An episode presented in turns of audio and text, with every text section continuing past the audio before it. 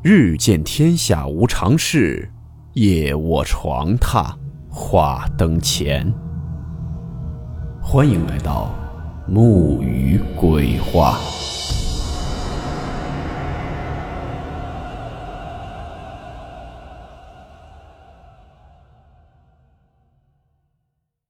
今天这个故事名字叫做《镜子》。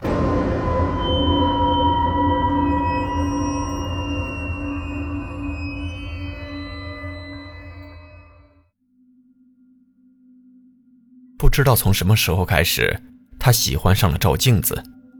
他依稀记得，他以前并不喜欢照镜子，甚至很厌恶。是什么改变了他这么多？他也着实想不起来了。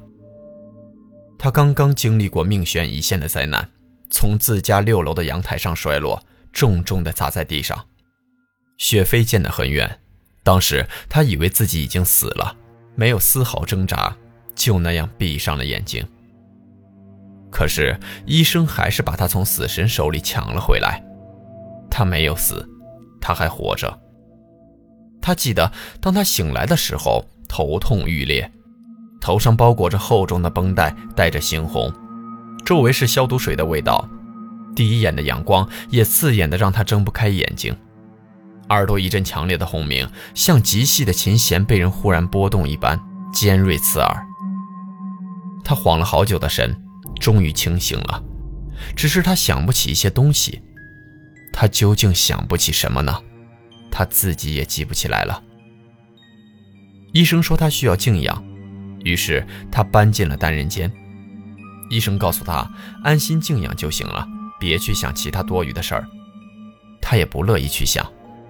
每当他觉得有些记忆碎片即将拼凑起来的时候，脑袋就会像被撕裂般疼痛不已。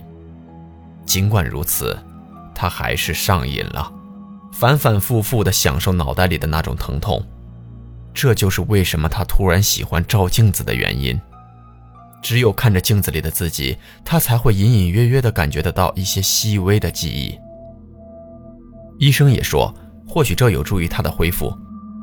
于是他经常拿着镜子发呆，有时候经过医院的水池，他也会忍不住探头往水里看看自己的倒影。他就这样靠着照镜子，慢慢的恢复了一些记忆。他记得他有一个可爱的女儿，今年应该有十八岁了。他和他女儿的关系很好，女儿也十分孝顺。在外人看来，他们父女不像父女，反而更像情侣，亲密无间。他还有一个妻子，妻子也长得很漂亮，家里的关系一向都很融洽。他的妻子也很喜欢照镜子，毕竟爱美是女人的天性。他可从来不照镜子，只是因为他不习惯看到另一个自己。他和女儿真的很亲昵，曾经还引起了邻居家的流言蜚语。当然，他并不当回事儿。他的妻子也很会打扮，每天花着一个小时化着美美的妆，和女儿一起走到街头，反而像一对姐妹。只是岁月不会饶恕任何人，妻子的脸也开始出现抹不平的皱纹。越是这样，妻子化妆的时间便越来越长了。他记得一次，他们决定去海南旅行，九点半的飞机，他们在六点就早早起来收拾东西了。等到八点钟的时候，因为从家到机场要半个小时，女儿就催着妻子快点出门。妻子正在房间里化着妆呢。房门也被锁着。他出现在他和他女儿面前的时候，永远是那副化了妆美美的样子。他和女儿都在背后调侃过妻子。他们在房门前等了又等，催了又催，直到九点半的飞机已经从他们头顶飞过，妻子也没有出来。是的，他的妆还没有化完。好像因为这件事，女儿还赌气在门外骂了他妈妈丑八怪。他认为那只是女儿赌气说的气话罢了，他的妻子应该不会那么在意吧。不过那天他的妻子一整天都没从房间里出来。他再次见到自己的妻子的时候，妻子依旧是那副美丽的样子，只是他发现了妻子的头发里透着一股银白。他明白了妻子那天不出门的原因。之后的日子里，家里的关系还是一样的融洽，只是妻子喜欢上了网购。刚开始的时候，只是一星期一两件快递，到后来一发不可收拾，每天都有快递员在楼下喊着他的名字。那些大大小小的纸箱里装满了期待，也装满了女儿对母亲的仇恨。妻子网购了各种各样名贵的化妆品，各种各样的牌子，连他都没见过。他着实佩服妻子对化妆这方面的认知。他是个好男人。任由妻子胡闹。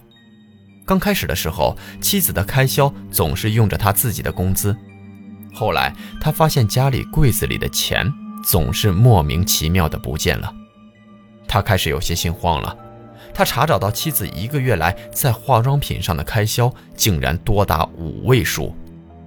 尽管他和他妻子是双职工，但是这笔开销对他们来说真心不小。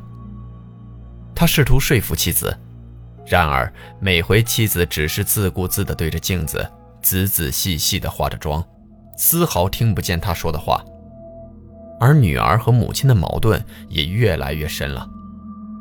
女儿总喜欢在餐桌上对妻子冷嘲热讽，妻子的个性还是很温柔的，她从不还嘴。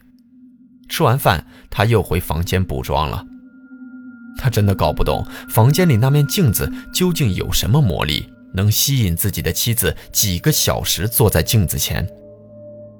那次，他又走进房间劝说妻子，妻子把脸都快贴在镜子上了，查看着自己美中不足的地方。他一生气，把镜子摔在了地上，一下子碎成了粉末。他的妻子愣住了，只是不说话。第二天，妻子网购了一箱子的镜子，摆满了整个房间。从此，妻子再也没让他进来房间。妻子对镜子的痴迷简直到了疯狂的程度。之前因为化妆耽误了上班的时间，到后来几乎开始不去上班了。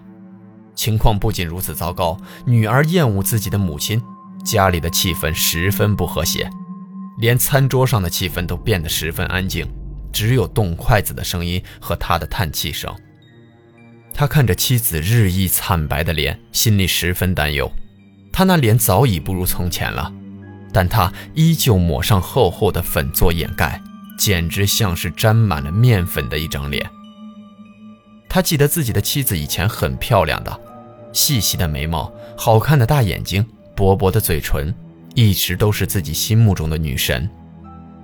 女儿跟他说：“让他们离婚吧。”他看着自己的妻子，还是很淑女地收拾着桌边的碗筷，他不忍心，毕竟他只是爱美了一点，这也算正常吧。他的妻子开口向他借钱，因为他已经没有经济来源可以去购买昂贵的化妆品了。他把工资卡交给了他的妻子，女儿赌气离家出走了。他出去找女儿，可是，一整天都没有消息。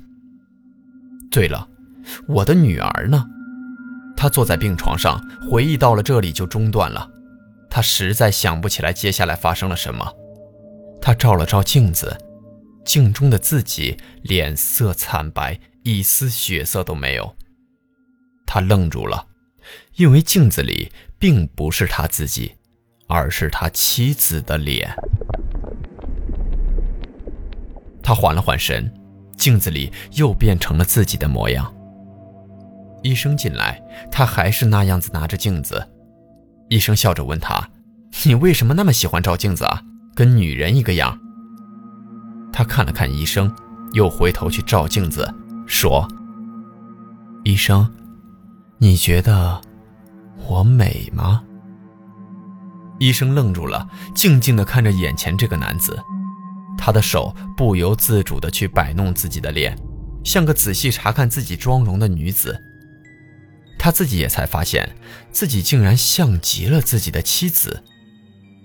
他的妻子已经死了，自从女儿消失不见后，他觉得家已经不再是家了。他开始流连于外面的花天酒地，醉生梦死。他的妻子还会流泪，他觉得自己不够美丽，才留不住自己的老公。工资卡都被刷光了，他开始变卖家里的东西。女儿不在了，他就把女儿房间里的东西卖了出去。他把钱全部用去买化妆品了，而且每回都会在外头做很昂贵的美容。他觉得这个家就要散了。那天，他的妻子在阳台专心地浇着花，他看着妻子的背影，依旧是那么美，只是妻子的脸，他已经见不到曾经的素颜了，只有一层夸张到感觉可以用手扒下来的粉。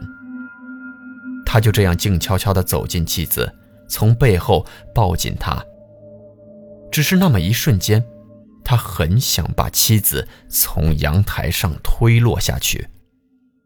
可是他犹豫了，因为他知道，即使妻子死了，自己的家也不会发生什么变化，自己的女儿也找不回来。他的妻子甜蜜地问他：“你说这双鞋子什么颜色好看些呢？”他的神情变了，他了解了他的妻子对于女儿的消失一点内疚都没有，对于这个家他也没有任何的担忧，而自己为什么要傻乎乎的独自担心呢？他冷笑着，狠狠地将妻子推下了楼。他还记得那个时候，妻子一点防备也没有，重重地摔在了冰冷的水泥地上。远远看去，妻子的脸惨白，不像是一个人，更像是一个木偶。这个家就这样散了。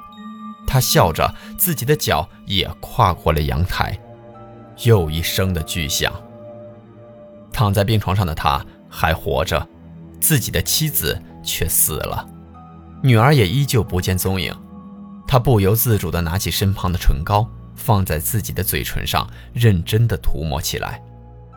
一旁的医生都看呆了，走过去关心的问：“你这是怎么了？”男人愣了一下，才发现自己手中不知什么时候多了一支唇膏，而且已经把自己的嘴唇涂得血红。他的妻子最喜欢血红色的唇膏了。每当他看到镜子的时候，总会不自觉地咧开嘴笑。他情不自禁地端详着镜子几个小时，直到有人喊他，他才会清醒过来。他总觉得妻子就在他的体内，因为据说有人发现他们跳楼的时候，地上只有自己一个人。妻子去了哪里了呢？他觉得自己的妻子死了，可为什么找不到尸体？警察也百思不得其解。现在他开始怀疑他的妻子藏在了自己的体内，要不然他不会莫名其妙的喜欢上照镜子。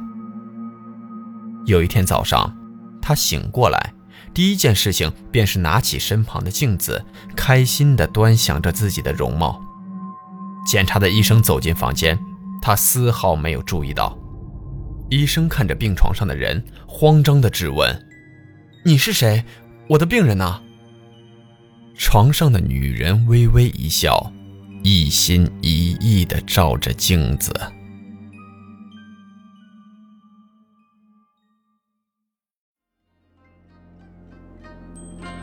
好了，我们今天的故事到此结束，祝你好梦，我们明晚见。